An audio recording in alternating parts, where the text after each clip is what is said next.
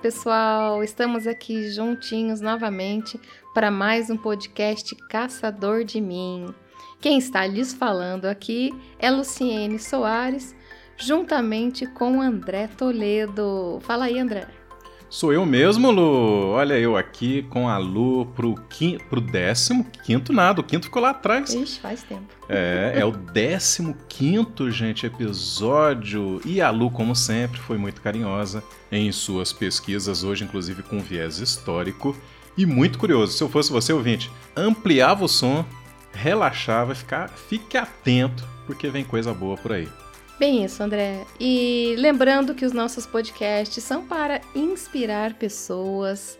Então a gente traz aqui biografias de pessoas que superaram, quebraram regras, venceram obstáculos e realizaram seus sonhos. Independente da área. Então eu já falei aqui de artista, já falei de botânica, bióloga, já falei de esportista, já falei até de atriz de cinema. Então, várias personalidades já foram discutidas aqui. André já trouxe empresários, já trouxe cantor, já trouxe vários envolvidos também de várias áreas para inspirarem vocês, seja no que for. Então, hoje eu trago aqui uma pessoa que eu tive que realmente fazer uma imersão na história. Gente, eu confesso, né? Como, como ninguém é perfeito, né? Eu confesso que história nunca foi das disciplinas mais queridas nos meus estudos, né? Lá no ensino fundamental, ensino médio, história, gente. Era a disciplina que eu passava raspando, porque eu não tenho muita afinidade com ela. Para minha tristeza e desgosto, né, Lu? Porque ouvinte, a minha especialização é em história. Eu sou apaixonado por história. Mas a gente vai perdoando a Lu, né? Principalmente porque ela rompendo todas essas barreiras e dificuldades, né, Lu? Não tendo lá o seu bom trânsito com história, tá descobrindo aos poucos o encanto, hein? Tá fazendo pesquisas históricas, né, Lu? Ah. Então é uma coisa engraçada que algumas coisas acho que requerem maturidade também, André. Hoje eu tenho uma visão da história muito diferente. Eu acho que era muito decoreba de data, de acontecimento na época. Hoje eu tento viver mais a história. E cada lugar que a gente passa, eu vejo exatamente isso. Então, lugares que eu já visitei, eu sempre. Eu adoro museu. Olha só, pra quem não gosta de história, né? Adora museu. Então, hoje em dia, é realmente. É, eu vou é, identificando algumas partes da história, qualquer época que seja. E hoje eu acho muito incrível. Eu falo, é, não aproveitei na época, mas ainda está em tempo de aproveitar. Então hoje eu me interesso muito mais, sou mais curiosa da história. Então realmente eu tive que dar uma estudadinha, né, de história do Brasil, para estudar essa personagem curiosa. Curiosa, gente. Eu não conhecia a história dessa pessoa. Quem de quem é estamos ela? falando? O nome dela é Maria Quitéria. Então, esta jovem, chamada Maria Quitéria de Jesus, nasceu na fazenda Serra da Agulha, num lugar chamado Freguesia São José, que hoje é Feira de Santana, gente. A menina é baiana. Ah, São José, Uma baiana gente. arretada. Lá, lá na Bahia. Aham. Baianinha arretada. É, lá no dia 27 de julho de 1792. Gente, de 27 de julho, se eu não me engano, é leonina. Pensa, baiana e leonina. Só Opa. vou te dar nisso. Pela gravidade da sua voz, eu acho que é uma coisa meio difícil de lidar. Feroz, a menina era feroz. Então ela era filha do fazendeiro português Gonçalo Alves Almeida. E, gente, uma curiosidade, tá? Se alguém puder ajudar e se interessar aí. Eu achei o nome da mãe de Maria Quitéria como sendo Quitéria Maria de Jesus e também encontrei Joana Maria de Jesus. Não consegui saber o certo, qual que é o certo. Portanto, se alguém tiver maiores informações, por favor, me avise. Bom, essa menina cresceu solta nessa fazenda, digamos assim. Em meio, era um local onde eles expulsaram os índios, né? Lógico não é, isso não foi uma coisa legal. Então, de vez em quando haviam pequenos conflitos com os, indígenas ah, ali do local. E eram os tupiniquins, também caçavam naquela época e ela estava sempre ali livre. Mas com 10 anos de idade, ela ficou órfã de mãe. Quando ela ficou órfã, né, a mãe dela morreu, ela teve que assumir um pouco essa parte de prendas domésticas, né, de responsabilidades da casa e cuidar de seus dois irmãos mais novos. Seu pai se casou pela segunda vez, logo ficou viúvo, mas se casou de novo pela terceira vez com quem teve mais três filhos. Só que a última esposa dele não apoiava muito esse comportamento independente da nossa Maria Quitéria. Então era uma menina que gostava de aprender mais na área externa, com arma de fogo, diz que ela era muito habilidosa, né, do que com as prendas ali que as meninas deveriam estar tá fazendo, cozinhando. Né? As meninas da época, elas aprendiam a fiar, tecer, a bordar, costurar, cozinhar, para é. serem futuras donas de casa mesmo, esposas e mães. Estamos falando aí, né, Lu, de ela nasce em fins do século XVIII uhum. e, e, a vida, né, adulta a partir da, do, de, da primeira metade aí do século XIX. Era esse mesmo contexto, né, gente? Aliás, a Lu deve ter trazido essa história da Maria Quitéria pela afronta mesmo que ela, que ela representou aos costumes de época e por mais histórias curiosas que vem aí, Lu, conta pra gente. Exatamente. Então, ela não recebeu uma educação formal, né? Lógico, naquela época, ainda no, no interior ali da Bahia. O pai dela era português e veio com essa é, vontade de criar gado, ser fazendeiro. Então, comprou um espaço ali e se dedicou a isso. Então, por perto não haviam escolas, né? não haviam colégios. Mas os relatos dizem que a menina era muito esperta, esperta mesmo, sua compreensão era rápida, tinha uma percepção muito aguda e ela era miudinha, diz que ela era magrinha, pequenininha e com modos bem alegres e bem dedicados. Era uma, uma criança tranquila e feliz, só muito independente falava bastante, né, o que vinha na cabeça, então isso às vezes incomodava muita gente. E aí, quando eu falo assim que ela era né, magrinha, né, pequenininha, é para dizer que muita gente tem mania de atrelar força, né, à capacidade, e isso não é não não é verdade. Você não precisa ser grande, entroncado, tal, para ter certas habilidades e certas capacidades. Inclusive, né, Lu, nesse aspecto que, por exemplo, você definir certas profissões pelo gênero, né, pelo gênero, ser homem ou ser, ou ser mulher, não faz muito sentido. Logicamente, né, ouvinte, sabemos que algumas questões, mas assim, muito raras e muito específicas, distinguiria mesmo né, as possibilidades de gênero, que a gente nem vai discutir aqui. Mas se, em geral, e vias de regra, não há, não, não há necessidade de distinção, até porque estão aí as tecnologias, né? Hoje em dia mais vale aquilo que você tem na cabeça, né, Lu? Do que as forças que você tem na, na mão, na né? Na cabeça e no coração, ah, André. Ah, gostei dessa, ouvinte, olha aí. Enfim, em 1822, apesar da proclamação da independência do Brasil, né, em 7 de setembro, as tropas lideradas por Madeira de Mello, olha a história aí, gente, continuavam atacando pontos aqui no Brasil resistentes à independência. Então, o comandante-geral das armas da Bahia, é, esse Madeira de Mello, ele ainda era obediente às cortes de Lisboa e estava contra Dom Pedro I. Então, nessa época, a fazenda onde morava Maria Quitéria, recebeu a visita de um emissário e ele estava lá para recrutar voluntários para engrossar as fileiras né, dos batalhões reunidos ali no Recôncavo contra essas tropas lideradas por Medeira de Melo. Então, na hora de jantar, convidaram o emissário para né, se sentar junto com a família e durante a refeição ele explicou o motivo, que estava ali para chamar o pai dela, né, ou algum escravo que ele quisesse oferecer para batalhar ali contra a coroa portuguesa ali, né. Nossa, Maria Quitéria ficou super empolgada. Ela sentiu o coração ardendo no peito. ela quis saltar dali e combater, e aquela vontade enorme. enquanto, enquanto outras moças, moças, né, de repente sentiam esse coração ardendo pelas paixões é, dos rapazes, né? Ela ardeu, foi, com, necess... com desejo e imaginar de ir pra, pra frente, por Nossa, fronte, né, de batalha. E, e batalhar por uma causa, sabe? Extremamente ali um valor patriota, né, que a gente tem que, que admirar.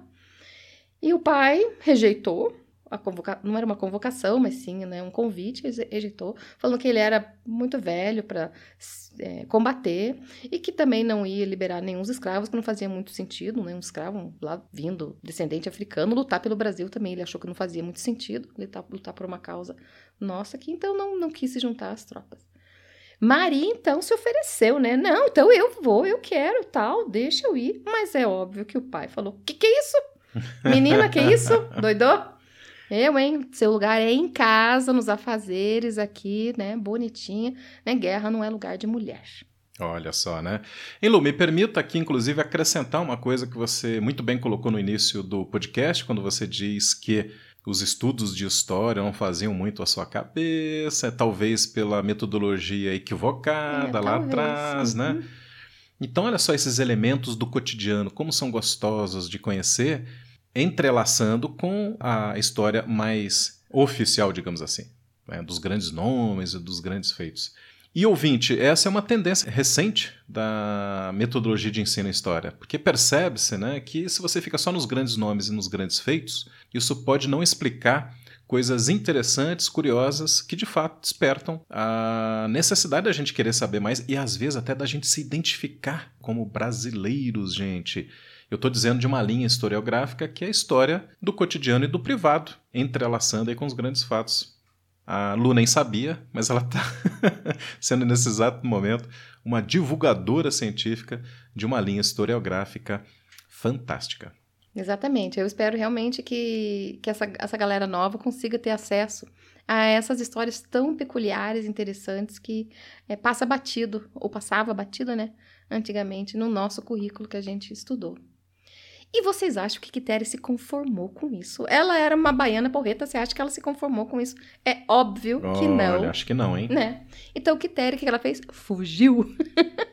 Fugiu de casa. Gente, primeiro vamos tentar conversar, dialogar em casa, né? Vamos evitar isso, tá? Nada de ficar fugindo aí.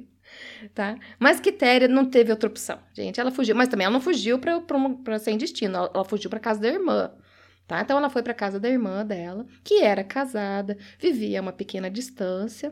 Essa irmã simpatizou com a causa, falou: se eu não tivesse marido e filho, eu ia junto com você, né? Mas como eu tenho marido e filho, eu tenho né, minhas responsabilidades aqui. Mas eu vou te ajudar.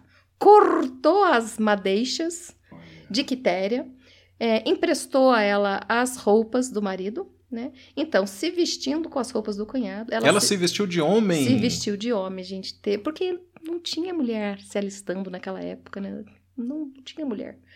Então, ela se vestiu de homem, se alistou no exército, se dirigiu à Vila de Cachoeira, onde se alistou no regimento da artilharia sob o nome de José Medeiros. E lógico, o povo, sei lá, aceitou, né? E ninguém notou nada. Precisava de gente, muita gente nas fileiras, né? Então não se contestou. Que, que história incrível, uhum. Isso realmente daria um filme. Incrível. Aliás, existem alguns filmes com essa temática. E isso prova isso. que nós temos aqui, olha aí, pessoal de roteiros, o pessoal da indústria fílmica nacional, quanta coisa, quanta coisa rica. Brasileira. Brasileira, quant, quantos fatos e feitos impressionantes. Então está aí jo José Medeiros, né? Que daqui a pouco a Lu vai comentar a história de heroísmo, que na verdade era Maria Quitéria. Fantástico. Exatamente. Então isso me lembrou também o desenho da Disney. Qual é o desenho? A Mulan. Mulan também é uma que ocorre, acontece lá na China, a história. E ela também, ela, o pai não, o pai foi convocado para servir, mas o pai tinha já era mais idoso. E ela corta os cabelos também, pega o uniforme do pai, a espada do pai e vai à luta. É muito parecida a história? é parecida. É, foi Mulan, Mulan também. Que também era proibido as mulheres né, guerrearem naquela época. Mas voltando aqui à nossa Maria Quitéria. Então ela vai para o batalhão de voluntários do príncipe, mais como conhecido como batalhão dos periquitas. Que bonitinho! Periquito porque eles usavam, eles tinham verde, né, nos punhos, né, e na gola do uniforme. Então ficaram conhecidos como o Batalhão dos Periquitos. E a Quitéria permaneceu nessa tropa de outubro de 1822 até julho de 1823. Mas o que, que aconteceu nesse meio tempo? É óbvio que o pai dela não, não ficou em casa conformado, né?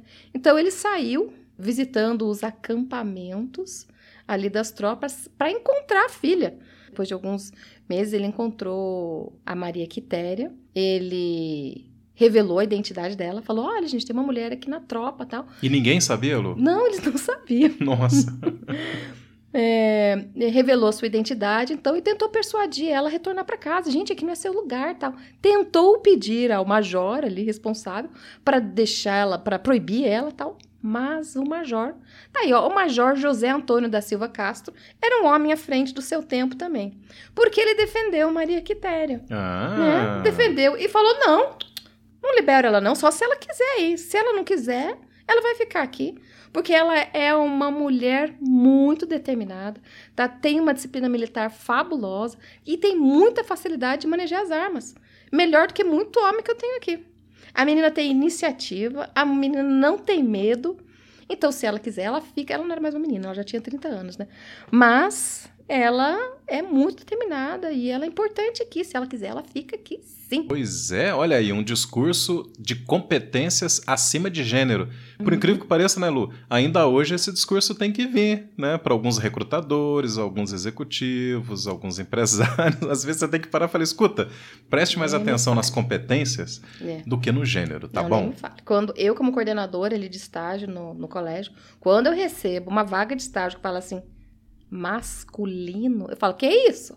É, é uma Em que ano nós estamos? Hoje, é. Primeiro que é proibido por lei, né? Olha, não sabia disso, é ouvinte. Vocês sabiam? Lei, né? então, como é que é? Anúncio de jornal. Anúncio de estágio, de, de vaga de estágio. De vaga de estágio, especificamente, dizendo que é para homem ou para mulher. Não pode mais ter discriminação de gênero, gente. Isso é importante que saibamos, uhum, hein? Exatamente. Então, vão à luta, né? Então, quando as pessoas acham ainda que mulher não tem força. Eu falei, gente, eu tenho aluna muito mais forte que Pia aqui, por favor.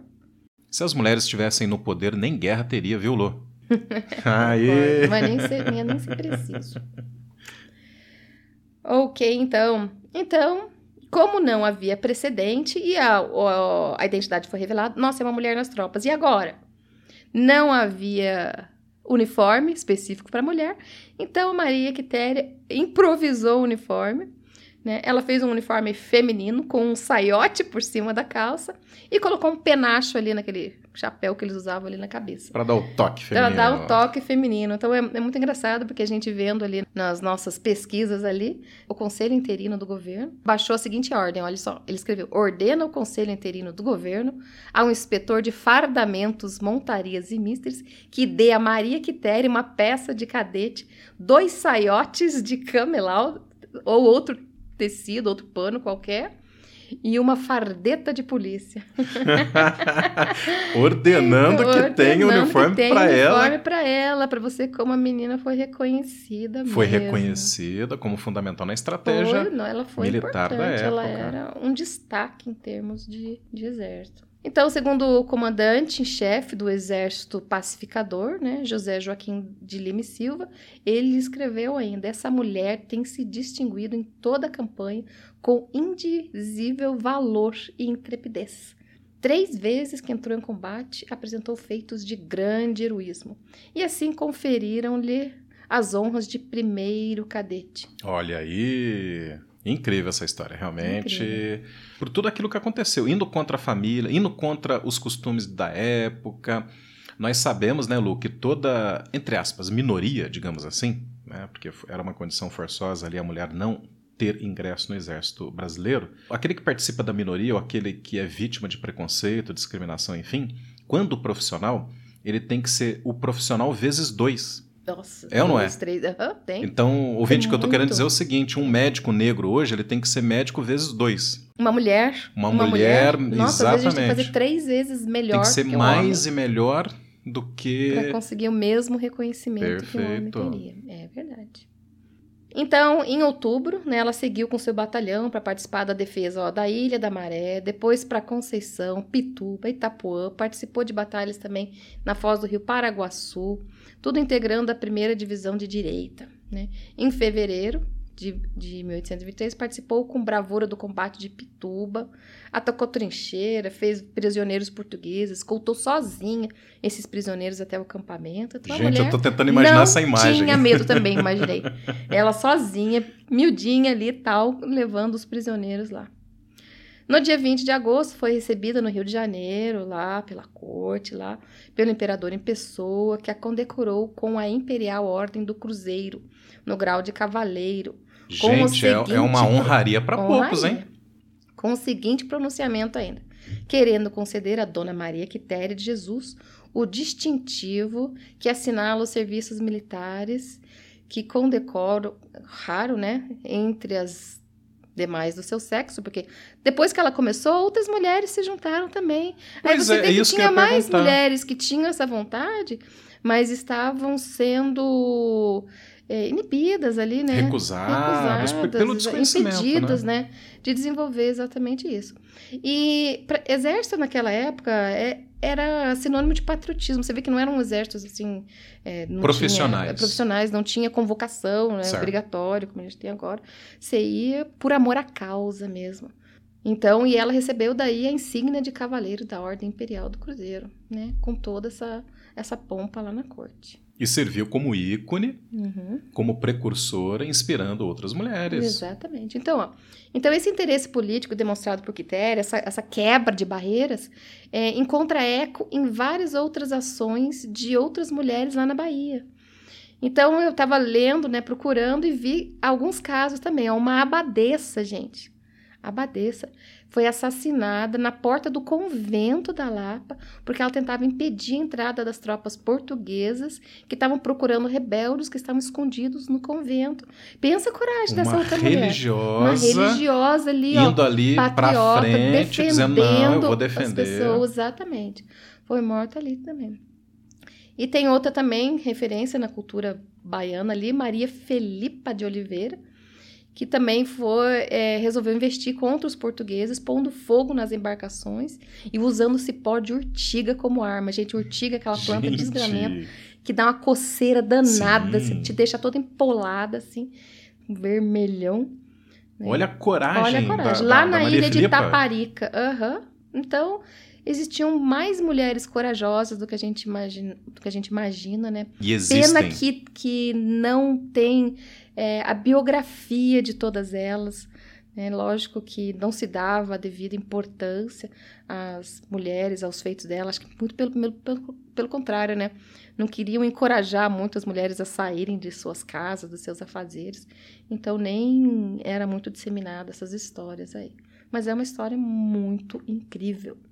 Então, Quitéria se casou, ela voltou, né, para a terra daí com reconhecida, mas já tinha acabado a, a guerra ali, digamos, né, as batalhas, e volta para para a terra dela. Se casa com um antigo namorado, que era um lavrador ali, Gabriel Pereira de Brito, tem uma filha, Luísa Maria da Conceição. Então, Maria Quitéria faleceu aos 61 anos, né, no dia 21 de agosto de 1853, em Salvador. Então, foi uma mulher que lutou pelo seu sonho, realizou um desejo de coração que foi lutar pelo seu país, numa causa que ela acreditava, e rompeu barreiras. E foi exemplo. A partir daí, né, mulheres começaram a fazer parte do exército, né, foram à luta pelas suas conquistas. Por decreto da Presidência da República, né, de 1996, no governo Fernando Henrique, ainda Maria Quitéria foi reconhecida como patronese do quadro complementar de oficiais do Exército Brasileiro. Pensa, gente, demorou isso. Olha, 1996. Lu, era isso que eu ia falar. Eu tô olhando Olha aqui a que data. horror, gente. Quanto que dá E- isso? Quase 150 anos depois. 150 anos, na nossa opinião Nossa, aqui, é muito é tempo para o reconhecimento. Tudo bem que ele aconteceu, mas isso é sinalizador, ouvinte, para uma sociedade ainda inapropriada para oportunização de mulheres. Então a situação não está resolvida, exige um comportamento corajoso, como o da Maria Quitéria, exige um comportamento apoiador e de mentor, como foi o, como foram os oficiais e colegas do exército dela. Eu estou dizendo o seguinte: no ambiente de trabalho, o homem tem que estar ali do lado da mulher, o chefe tem que estar empoderando para cargos de liderança. Né? Instituições devem realmente ficar atentas se a questão de gênero não, não está sendo impeditiva.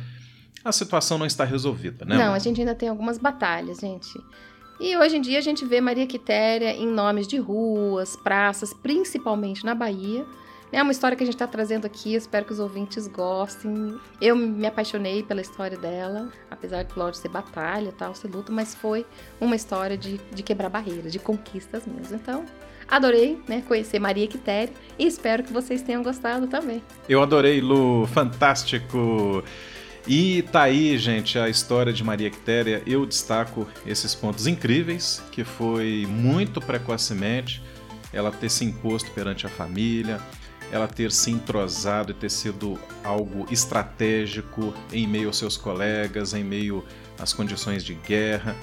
Ela ter sido ícone, isso é muito envaidecedor para qualquer pessoa, né? Que sinaliza com o seu comportamento e atitude as oportunidades daqueles que estão vindo logo na sequência. A convocação final que foi essa que nós fizemos, que a luta continua para as mulheres, mas enfim, muitos espaços já foram conquistados. A gente não vai ficar só chorando aqui, né? A gente tem que comemorar, né, Lu? É verdade, ainda mais porque te, ela teve apoio, né? E, e, teve companheiros, né? A gente encontra relatos de é, parceiros ali, né? Outros soldados que seguiam ela, sem problema. É uma mulher, mas e daí? mulher é, é mais competente que eu, sigo mesmo. Então por hoje é isso, gente. Beijão a todos e até o próximo. Tchau, gente.